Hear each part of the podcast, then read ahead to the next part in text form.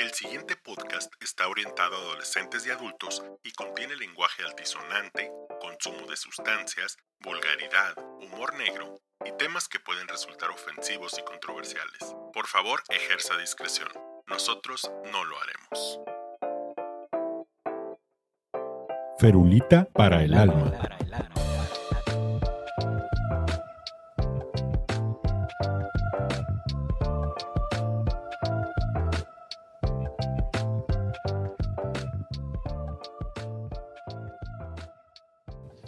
Tal amigos? Sean todos bienvenidos a un episodio más de Ferulita para el Alma. Continuamos con la serie de episodios vocacionales. En esta ocasión nos acompaña nuevamente como visita recurrente el doctor Daniel Ávila. Buenas noches, Daniel. Muy buenas noches, gracias por la invitación.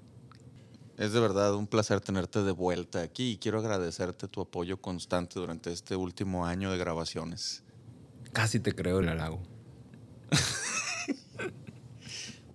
Muy bien, en esta ocasión continuando con las entrevistas a los médicos y sobre por qué hacen lo que hacen, platícanos primero un poquito, ¿dónde estudiaste medicina? ¿Por qué? Y luego, ¿dónde hiciste psiquiatría y por qué? Ay, güey. No me la vas a creer. Por pendejo. Todo, todo el mundo cuando dice, ¿por qué estudiaste medicina? Por pendejo, güey. Básicamente todo viene y recurre a lo mismo. No, yo soy de esas personas que la neta desde chiquito, güey. No sé si fue porque me lo inculcaron. Mi familia no hay médicos, soy el único médico de la familia. Pero desde que tengo uso de razón, yo me acuerdo que me preguntan, ¿qué hacer? O sea, No tienes uso de razón, sos mamón. Bueno, pues el símil que se puede llegar. Desde que tienes memoria. Ah, ándale, me gusta. Conciencia. ¿Y dónde, dónde, dónde acudiste? Porque ya sé que no estudiaste. Acudí a la Benemérita Universidad Autónoma de Sinaloa. Justo la semana pasada nos metimos en pedos con eso. Mm, Y yo que peleé porque tenía el valor universitario para la especialidad de ahí y no me lo dieron. ¿Y luego? Y luego terminé la carrera y me casé y me propusieron eh, realizar la especialidad en la bellísima y paradisíaca ciudad de Hermosillo, Sonora. Ciudad que yo desconocía completamente. Y este, fuera de eso, ya sé que a ti te encanta tener el título así como Daenerys Targaryen, hija de la tormenta, primera de su nombre, madre de los dragones y la chingada. ¿Qué tanta mamada le pusiste después a tu especialidad? Después, Sí. ok. eh, sin contar los diplomados, porque nunca me han, nunca me han eh, generado ningún tipo de atractivo los, los estudios breves. Eh, tengo dos maestrías. Una maestría en gestión administrativa en salud cuando pensaba que me iba a dedicar al ámbito hospitalario. Y lo usó también otra vez. Ah, vamos. No, espérate. Y la otra en psicoterapia cognitivo-conductual cuando pensaba que iba a dar terapia en la consulta. Ay, cosita, cosita. Qué manera de perder el tiempo la tuya, Sí, cabrón. ya sé. Dije, vamos a ver, ¿cómo puedo alargar más una consulta? Voy a dar terapia durante la consulta. ¿Cómo me puedo gastar más? ¿Cómo me puedo acabar más por el mismo precio? Así es. Ver, pues, Bueno, platícanos un poquito tanto para la gente que no se dedica a la medicina como para los jovencitos que quisieran perseguir la especialidad de, de psiquiatría. Platícanos más o menos cuál es el enfoque de tu atención. ¿A qué te dedicas todos los días? Ok. El pan de cada día es eh, la atención de problemas, sobre todo de ansiedad y depresión. Irónico, porque lo que más se ve durante la preparación eh, académica Esquizos, ¿no? Sí, es la psicosis. La psicosis, las demencias, todo lo que te asusta y te hace pensar que los psiquiatras, madre, ¿no? Eh, ya cuando sales, la verdad es que te tocan uno o dos y los disfrutas un porque no, no se ven. No se ven realmente lo más, es problemas emocionales, ansiedad, depresión, ansiedad, depresión, ansiedad, depresión. Y dentro de esos diagnósticos, ¿cuáles considerarías tú los que son poco convencionales para el- la persona no inmersa en el, en el asunto médico, ¿no? Que dijeras, ah, cabrón, ¿cómo es que el psiquiatra está tratando esto? Fibromialgia. Ándale. eh, trastornos ya sea depresivos o ansiosos secundarios a, llámale causa médica, llámale efecto de medicamentos, llámale a sustancias, llámale a todo ese tipo de cosas. Eh, híjole, es que hay muchos. muchos problemas autoinmunes, este, problemas hormonales. A ver, me acuerdo que el lupus, un criterio de los mayores, de los más gachos, era arteritis de la temporal, ¿no? Y que se manifestaba con psicosis. Pero ¿qué otras cosas autoinmunes, por ejemplo, te pueden alterar? Eh, las tiroiditis, que te dan episodios Ah, como pues sí. Sí. maníacos. Este, la, síntomas relacionados con dolor crónico, que te pueden generar, pues, N cantidad de problemas emocionales y de calidad del sueño y etcétera, etcétera, trastornos adaptativos. Y, Y disfunción eréctil y cuánta mamada. exactamente, ¿no? Entonces, este, no, no, no, pues ahí, para tirar para arriba, la verdad. Las comorbilidades psiquiátricas de las enfermedades médicas hay un friego. Que no las veamos o que las omitamos es otra cosa. Y más o menos, el- digamos, ¿cómo es que los pacientes, siendo que como médicos nosotros también, mea culpa, ¿no? También ignoramos el- el involucro del, del psiquiatra en la actividad diaria, ¿cómo es que entonces caen a tu consulta? Derivados de... Sí, yo creo que el principal problema en, en el rollo de la salud mental es que no vas a buscar ayuda hasta que o tú tengas la sensación objetiva de que estás en el hoyo o subjetiva de las personas alrededor de ti. Entonces, eh, muchas veces ni saben por qué van. O sea, voy o me trajeron porque dicen que estoy de la jodida, que siempre ando de malas, que no duermo, que me la paso llorando, que ando inapático, que dejé de hacer las cosas, que... O porque realmente yo noté un cambio, la disminución de la, capacidad para sentir placer, este, pensamientos intrusivos, eh, hábitos o conductas eh, extrañas o no, no usuales en mí, eh, malestar, que no le puedo poner nombre, molestias físicas que no les han encontrado ninguna causa por otros lados. Y en menor grado, sí, la referencia de otros, de otros colegas, otras especialidades. Porque yo en lo particular, básicamente te refiero al 50% de mis pacientes de columna.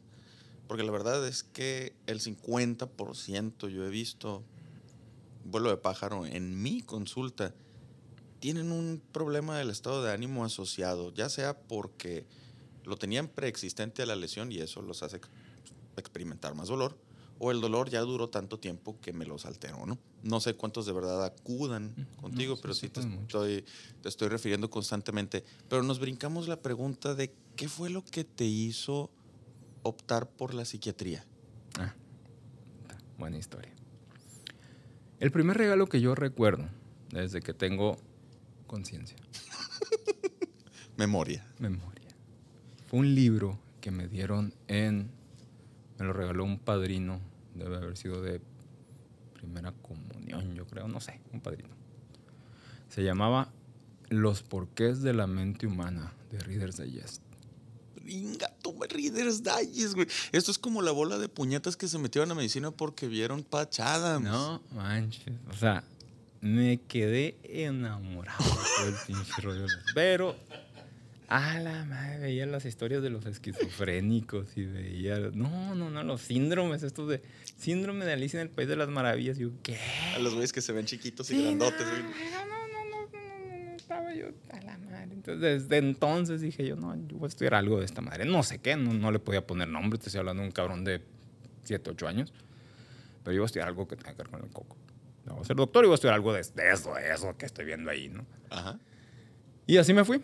Así me fui. Yo estaba en el rollo de que, como todos, la neurocirugía era así como que el non plus ultra. dije, no, pues sí, de aquí neurocirujano. Hasta que me tocó hacer el internado y rotar por los servicios de neurocirugía. Y estarme quedando dormido a mitad de la cirugía. Sí. y, y coco que se adherve, coco que se pudre. sí, entonces dije, no, no, no, por aquí no es este rollo. Capaz de que es por la neuro. ¿Sabes que, que el- cuál es la diferencia fundamental entre un neurocirujano y Dios? ¿Qué Dio- digo? Dios no se siente neurocirujano, güey. Es lo que te iba a decir.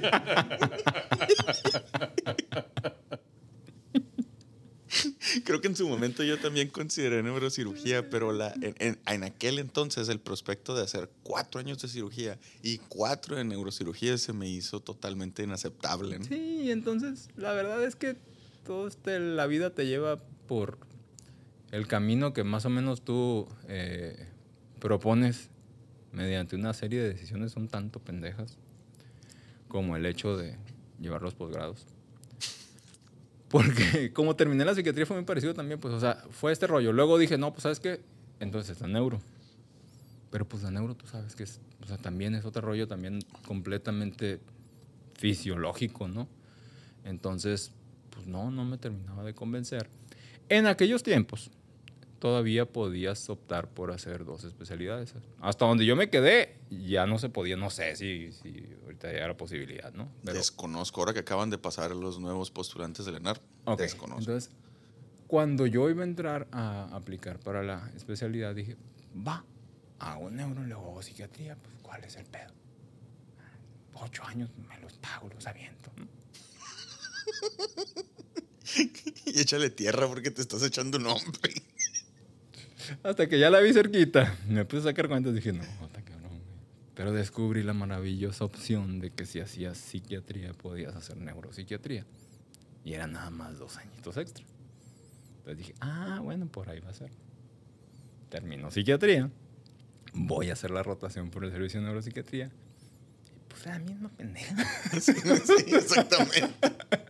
La misma gata, pero No, revolcada. no, te digo, una serie de decisiones pendejas para tr- tratar de evitar salir al mundo real.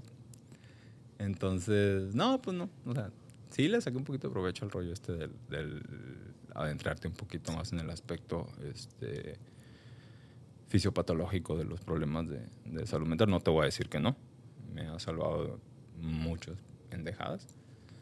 Pero pues tampoco no era como para que... Vaya, aquí en nuestra región un neuropsiquiatra no, no tiene área de trabajo. Pues. No es como que un neurólogo te va a estar mandando los, los pacientes, los va a ver él. Y no es como que un psiquiatra también te los va a referir a ti, se los va a referir al neurólogo. Entonces, la verdad es que no hay mucho campo de aplicación. Eso ya para ciudades más cosmopolitas. Sí, exactamente. Es tipo como el, cuando haces alta especialidad de cirugía articular, que dicen, no, pues una prótesis de cadera, pues, desde el R3 las pones, o sea, no vas a buscarte un güey que lleva dos años extra de prótesis para... Este, Exactamente. si acaso me dicen, ¿sabes que esta es la cuarta vez que van a cambiar la prótesis? Ah, no, entonces, ¿sabes que Vamos a buscarnos un cabrón que le haya dedicado Sí. más años a, a esto. En, en todo caso, para que no se vayan a desanimar quienes nos estén escuchando, porque hemos estado diciendo que ha sido pendejada. Ah, no, no, pendejada. no, no, no, pero no me arrepiento de mis pendejadas. Ándale, de ándale. Es como, yo siempre digo que, por ejemplo, el martillo de mi casa no tiene las cuñas de atrás, bueno, nomás tiene una. Porque no me arrepiento de ningún chingazo que yo doy, ¿no? O sea, ya se dio, ya ahí quedó. Sí, no, definitivamente, pues, o sea, sí, sí, con este rollo que te digo de lo de, de lo de la neuro, eh, la semana pasada acaba de llegar un paciente, un chavito de 25 años, este, primer episodio psicótico, chilla por todos lados para, para esquizofrenia. Eh, no tiene ningún antecedente de importancia, salvo que estuvo presentando crisis hipertensivas. Estuvo presentando crisis hipertensivas antes de empezar los errores de conducta. Daño órgano blanco. Sí. Órale. Me mandas una resonancia y tiene un chingo de pozos glióticos en el cerebro. O sea, tuvo un montón de microinfartos y Y pasaron desapercibidos. pasan completamente desapercibidos. Entonces el vato no está, no está esquizo, pues, o sea, trae un síndrome confusional agudo. Y tenía su patrón ya, ya rascándole por ese lado, sí tenía su patrón circadiano y tenía todos los componentes así. Pero, pues, digo, si no la piensas, no, no te- No. y yo nunca hubiera pedido una resonancia si no se me hubiera pasado por la cabeza la posibilidad de que. Hace poquito estaba un- uno de los, de los residentes que me pidió, porque dar una presentación de factores, marcadores biológicos de riesgo suicida. Entonces eh, me puse a drogarle ahí para ver qué encontraba de, de información. Y ya ves ahorita cómo te está espiando la computadora, pues entonces. Sí, en sí, base sí, a tus búsquedas recientes, tracas, Y te salieron mecates, artículo. te salió, te salió veneno para ratas. Y esa también fue otra cosa porque me interesé por el estudio de farmacogenética y de repente una, una psiquiatra de que hizo alta especialidad en farmacogenética me pasó la, la charla esa, ¿no? Y ahí fue donde me di cuenta de ese rollo de los marcadores y todo eso. Que son cosas interesantes. O sea, al final de cuentas, cuando te das cuenta de que hay otras, eh, otros factores que le tienes que escarbar y no quedarte nada más con el rollo este de lo, de lo emocional y genético, ambiental, como la génesis de todos los problemas emocionales. Te hallas cada cosa acá.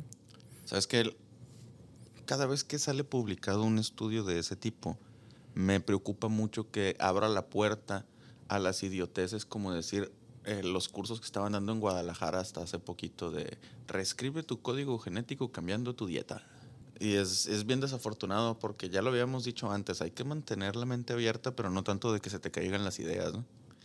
Y no extrapolar información que, que definitivamente no está ahí. De, ese estudio, por ejemplo, de ácido fólico, pues no de, de, o sea, se encontró una, una asociación, no habla de causalidad, o sea, la gente que coincidía que estuvo suplementándose con ácido fólico tenía un menor riesgo de presentar conductas suicidas, pero no es como que hay una, una asociación directa de que a todos los pacientes que tengan riesgo de suicidio le voy a dar ácido fólico, con eso ya. No, pues no se sabe. Pues no. Y ahora que estamos platicando de esto, ¿no? Por lo general, eh, obviamente, ¿no? El, el, público se guía por lo que ve en la tele. Uh -huh. Y lo que ve en la tele de salud mental, cuando no es este la película esta del, del, Jack Nicholson cuando está en el, el manicomio.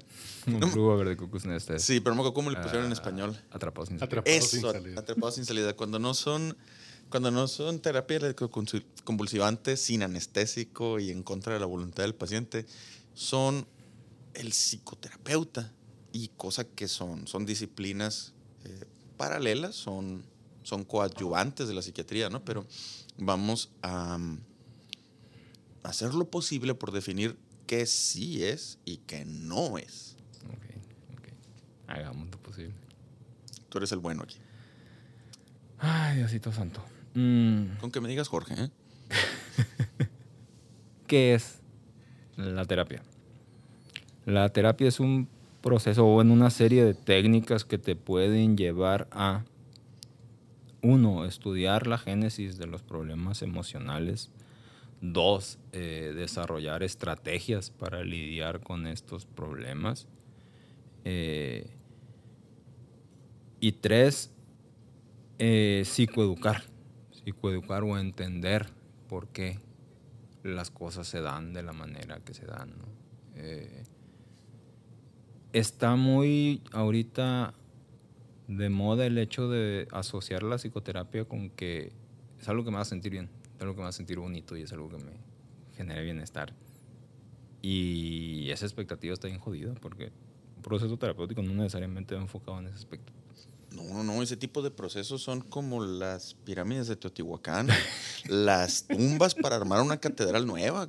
O sea, se trata primero de desarmarte y con esos bloquecitos volver a armar otra cosa diferente. Es algo que no le queda claro a la gente. Piensan que forma parte de un régimen de autocuidado como irse a hacer un manicure o irse a hacer una espada de la cara. Y en realidad es un proceso, eh, pues agresivo. Si, si, lo, si lo vemos así, de, de, la manera como tienes que tú eh, quitarte capas de encima y presentarte vulnerable ante una persona completamente desconocida, es, es difícil. Sí, sí, no. Y, y, y, además, otra cosa yéndonos a la parte de qué no, de qué no es, el asunto es de las personas que le dan un, una connotación como mística, ¿no? Que empiezan a meterle ay, ay. todos estos rollos de utilizar lenguaje metabólico este, y empiezo a hablar de la metafísica y de la ontogénesis y empiezo a hablar de este, la programación neurolingüística y mindfulness. Y, que a final de cuentas sí, hay, hay, ciertas cosas que son herramientas útiles, pues, pero son herramientas como parte de eh, un proceso. Y hay otras situaciones que ni siquiera tienen una validez científica, pero como tú bien dijiste, si yo a la gente le vendo eh, estimulación biomagnética para reestructurar los leucocitos intraluminales, la gente lo compra. O sea, ni siquiera se toman la molestia de averiguar qué jodidos quiso decir con las hartas de babosadas que, que mencioné, pues la gente lo compra. Pues, ¿Y por qué? Porque suena científico, porque suena Me tocó una vez el caso de, de una persona que me contactó ahí por una de las redes sociales tratando que le diera como cierta validez científica a una madre, que, coach no, por cierto, a una madre que ella implementaba que era el mental scan. Ajá, Con ver cabrón. tu foto de perfil, ella ya te podía hacer una descripción de tu personalidad. Mm. ¿Qué problemas tienes? ¿Qué hubo, papá? me dejó tarea que me pusiera a leer. Muchas vidas, muchos maestros. Mira, yo te lo hablo como, como paciente que ha pasado por un que otro psicoterapeuta. Des- definitivamente, ¿no? El día que, me, que alguien me recomendó que leyera Los Cuatro Acuerdos fue el día que dejé de ir. Porque se me hace que le hizo falta, este, no sé, coco o pensamiento así, este, prospectivo, no digamos aleatorizado, pero sí prospectivo. De decir, a ver, este cabrón es médico, tiene especialidad y también tiene maestría y le voy a recomendar los cuatro acuerdos. De una vez mándame leer el principito, güey. Ocho. Y Ándale. Sí, Paulo Coelho. Y, y esto, el peligro real de, de esos hijos de perra, probablemente no causen daño directamente. Y es un probable, ¿eh? porque yo sí he visto unos que sí lo hacen. Pero el retrasar una atención médica coherente, con bases científicas, con métodos de análisis y de cuantificación reproducibles, eso, eso es el, el- el verdadero peligro. Es que se pasan la técnica por el arco del triunfo, pues, y realmente lo que se basan es, uno, motivarte, inspirarte y hacerte sentir bonito, ¿no? Y eso no es una terapia, eso lo puede hacer cualquier cabrón. O sea, con la suficiente práctica, a cualquiera se le puede dar el hablarnos bonito y el hacernos escuchar lo que queremos escuchar y decirnos que podemos lograr todo si nos lo proponemos y que podemos ser felices, ¿no? Y que las vibras cambian como los átomos se comportan y la chingada. Fíjate que mi primer acercamiento con eso fue mi primer maestro de karate. Con la cosa esa del agua en Japón y... No, no, no. No sé si estás familiarizado con la Gran Fraternidad Universal. Ajá. Yo pensé que no existían hasta hace poquito. Fui a la Ciudad de México y enfrente de casa de la tía que fui a visitar hay una sucursal todavía. El- cuando yo era niño que estuve practicando artes marciales, el maestro, que en aquel entonces yo respetaba muchísimo, se metió un- una familia, de hecho, el papá y dos hijos que pertenecían a la Gran Fraternidad Universal y lo, lo jalaron. Y entonces al rato se volvió requisito obligatorio así para presentar tu examen de cinta negra que hubieras leído una pendejada que se llamaba el Kibalión. Y que, y que te supieras el horóscopo y que la chingada. Y hasta la fecha, hasta la fecha, yo me he encontrado gente que eran mayores que yo en aquel entonces que estudiaban, que siguen acudiendo a esta persona para consejos de vida. Y, y pues no voy a decir nombres, pero quien me conozca sabe que lo que opino de, de- de esta persona en particular, que básicamente cuando vacías el tambo de la basura de la humanidad es lo que se quedó pegado en el fondo, que no puedes, que no puedes raspar con una espátula. O sea, una persona que además de, de haber tenido problemas de alcoholismo y abuso de sustancias, también se vio involucrado en cuadros de violencia intrafamiliar y de y de malversación de fondos y desvío de recursos y que aún así pues tiene eh, digamos ese grado de carisma que lleva a que haya gente que lo siga buscando. Exactamente. Es esa parte, pues, o sea, me habla bonito, me genera rapport, me genera cierto grado de conexión de empatía y, y de ahí, de ahí vivo, de ahí me agarro.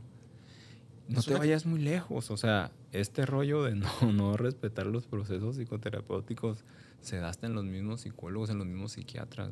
O sea, ¿cuánto realmente de las personas que atienden los problemas de salud mental tienen? Porque es una capacitación extra, no por ser psicólogo, no por ser psiquiatra, tú ya eres terapeuta de facto. O sea, Sí, necesitas llevar tú un proceso, necesitas llevar una capacitación, porque no son enchiladas.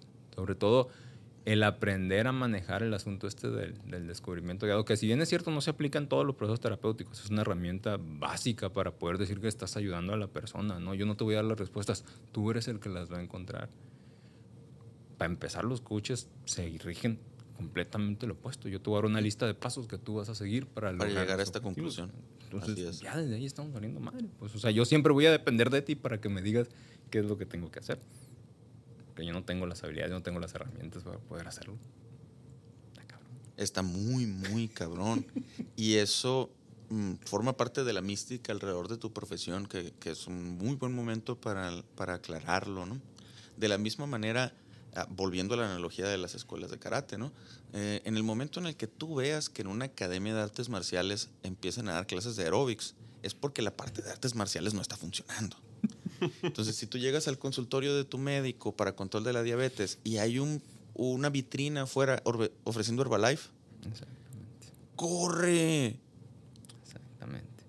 E igual si de repente, por ejemplo, banderitas rojas, llegas a, a recibir atención para salud mental, Dan de- flores de te dan flores de Bach, te dan aromaterapia, te hacen constelaciones familiares No mames. Ay, Dios.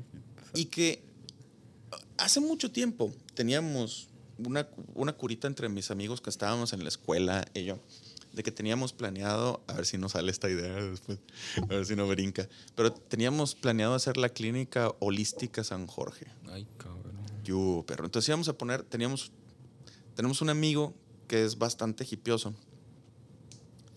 El Juan Carlos. Por supuesto. Saludos a Juan Carlos. Saludos Juan Carlos, te queremos un chingo. Pero le íbamos a vestir a este vato de, con un sarong como, como monje tibetano a recibir a la gente. Porque este güey transmite una paz como no tienes idea. Se lo puede estar llevando a la chingada, pero tú lo ves y, te tranquiliza, te, te centra en, en donde estás. Y le íbamos a poner a los pacientes las camas orientadas con Feng Shui y cuanta madre. y les íbamos a poner sueros quelantes, entre comillas grandotas, pero en realidad iba a ser medicamentos de verdad ordenados por un internista y la madre. Pero lo que el paciente se iba a llevar Era era, la de que- experiencia. era la experiencia. Los sueros en una bolsa opaca, como la nitroglicerina, para que no supieran lo que se le está poniendo, hasta con vía opaca, con atrapasueños at- atrás de la cama y con cristales, péndulos de cristales al- arriba del. O sea, todo el kit. Ay, Dios. Cuando pues, Los ibas a engañar para aplicarles ciencia. sí, Me gusta. Doble bluff. el doble bluff. Y la verdad es que estoy, estoy notando que hay muchos que, sí, que sin haber escuchado esta idea están aplicando Sí. cosas tipo el doble bluff, están revolviendo gimnasia con magnesia. Sí, definitivamente. Y ahorita tocaste algo bien importante que tal vez tampoco no venía al caso y sea tema de otra discusión. Los pinches chamanes. Ah, sí. La ayahuasca, El sapo, el sapo. el DMT, la psilocibina. Acabo de dar una plática ahorita para el colegio de psiquiatras la semana pasada donde estaba hablando. Lo malo es que sí hay un fundamento científico de que tienen un potencial terapéutico. O sea, el problema es que al meter todo este rollo del chamanismo y los problemas de regulación por este honorable gobierno que tenemos, eh, se deja de lado la investigación para realmente saber si sí va a haber potencial, si sí es viable o no es viable el, el poder investigar con ese tipo de, con ese tipo de sustancias, pues. No, y cabe aclarar que el problema predata, es, es gubernamental, pero no es de esta administración. Ah, no, no, no, no, no, no, es la Secretaría de Salud, o sea. Sí, anda sí, valiendo sí, madre. sí, sí. Des- desde el hecho de que Peña Nieto fundó el Instituto Nacional Homeopático, que es una pata en el NIES para todos nosotros. No, no, no, o sea, esto viene de mucho tiempo atrás, o sea, es- y no es nada más de México, o sea, esto viene desde que se chinga FDA empezó a meter las listas estas de medicamentos controlados y los grupos y todo ese show, o sea, desde ahí ya frenó la investigación. ¿Cómo puede ser que en 1950 se, se sintetizó por primera vez el LSD? El 51 estaban hablando del potencial como antidepresivo. Y no es hasta hace dos años que ya empezaron a hacer investigaciones aprobadas por la FDA de que, ah, bueno, vamos a migrar porque parece que sí funciona como antidepresivo. Pues quisiera, pensando así lo- pensándolo muy positivamente, que apenas hasta ahorita existen los estudios de neuroimagen que pudieran avalar esos resultados, ¿no? Jodido. Pero estamos jodidos. Pero estamos jodidos. Entonces, así vamos este, recapitulando tú, dónde trabajas, cómo ha sido tu experiencia trabajando en, en, en el ámbito público, en el ámbito privado, qué recomendaciones tienes para los muchachos que se quieran dedicar a la psiquiatría o que estén a punto de graduarse, por ejemplo. ¿Cuántas groserías puedo decir? Todas las que quieras. Ya tenemos el alerta de, de explícito. Eh, híjole, es que ya ahorita a estas alturas del partido, pues ya andado por todos lados. yo creo que nada más no trabajé para el Seguro Social, pero fuera de ahí todas las instituciones públicas y de gobierno, y puestos administrativos, operativos y chingada, este, ya los he, ya los he trabajado. Actualmente nada más me dedico a la práctica privada, la mejor decisión que pude haber tomado en mi vida. Y a la, Concuerdo. Que, y a la que más miedo le tenemos.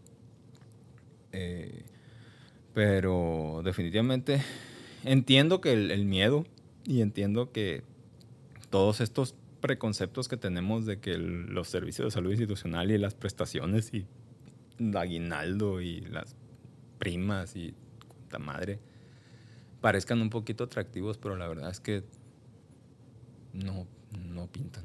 No pintan, ya que tú te pones a, realmente ver lo que estás ofreciendo, los servicios que estás ofreciendo y lo que podrías cobrar realmente por lo que tú sabes y por lo que aplicas. eh, te das cuenta de que estás barata- malbaratando tu, tu trabajo al dejarlo ahí en una institución. Y este rollo de pensar en el futuro y pensar en una pensión y es algo que tú puedes hacer perfectamente por tu lado, pues no, no es como que tienes que trabajar en una institución para poder tener asegurado un... Incluso te puede ir mucho mejor si tú organizas tu, propia, tu propio sistema del, del retiro, ¿no? Por supuesto, y si bien estoy totalmente de acuerdo contigo en absolutamente todo lo que dijiste, porque es exactamente lo que quería oír y aparte porque es exactamente lo que, lo que estoy haciendo yo en este momento, nos pinta un panorama bastante funesto en cuanto a lo que se refiere a la prestación de servicios de salud mental Sí. Por parte de los servicios de salud pública. Ay, papito, no te vayas muy lejos. Pregunta, ve al hospital psiquiátrico y pregunta cuántos psiquiatras hay ahorita atendiendo. Hay médicos generales. Y la Secretaría de Salud mueve que haya médicos generales en la atención de primer contacto, en la atención de urgencias de pacientes psiquiátricos. ¿Qué es lo que pasa? Sin ofender a ningún médico general que nos esté haciendo el favor de escuchar este pendejo. Eh, se, a final de cuentas no tienes el grado de preparación. Pues yo no me voy a poner a tratar una asiática porque no tengo ni pinche idea de cómo se manejan los analgésicos. Así de fácil. Güey, ¿no te acuerdas de dónde corre el ciático, la neta? Va a empezar. Va a empezar. Va a empezar. No me acuerdo de dónde sale. Entonces, imagínate con situaciones tan delicadas como este asunto de lo que es la salud mental. Pues a veces piensan que está muy peladito darle fluoxetina a una persona y ya con eso, ¿no? Este, darle al prazolam, darle 25 de tafil y ya con eso se aliviana. Pero dejas de lado esto que te estaba platicando hace rato, pues. Muchas veces, y me ha tocado casos de pacientes que llegan porque es esquizofrénico, doctor, lo tocas y está caliente y resulta que era una encefalitis, ¿no? O sea, ese tipo de, de situaciones donde la vida de una persona o la funcionalidad de una persona se puede llegar a poner en peligro por una mala decisión que se toma, eh, están fomentadas por todo este rollo de querer abaratar la mano de obra, pues, de querer tener disponibles eh, arma de doble filo. Definitivamente es arma de doble filo, porque te voy a decir una cosa, en el proceso de preparación de los médicos residentes, por lo menos el tiempo que yo he estado ahí, tanto de residente como de docente para el, hospital psiquiátrico, eh, el grado de preparación de los, de los residentes no le pide nada a los institutos nacionales, ¿no? Por la misma talacha, por la, pero no es la misma que tú estés ahí y estés siendo supervisado por tus maestros, A que sea prueba y a que error, ¿no? estés haciendo pendejadas todo el día Sí. sin que nadie te diga si está bien o está mal, porque realmente no hay una supervisión como tal. Y es que esa falta de supervisión con suma facilidad nos puede llevar a una crisis sanitaria en el abuso de sustancias como la que existe en Canadá y en Estados Unidos. Exactamente. Que eso, eso va a ser tema de otra plática. Bueno, por lo pronto, Daniel, muchísimas gracias por habernos acompañado en un episodio más. La información de contacto del doctor Ávila se encuentra en la descripción de esta publicación. Como siempre, les recuerdo a todos, denle like, compártanlo, suscríbanse, miéntenos la madre. Tenemos la página ferulita.com o pueden buscarnos en Spotify o en Anchor como Ferulita para el Alma. Muchas gracias. Bye.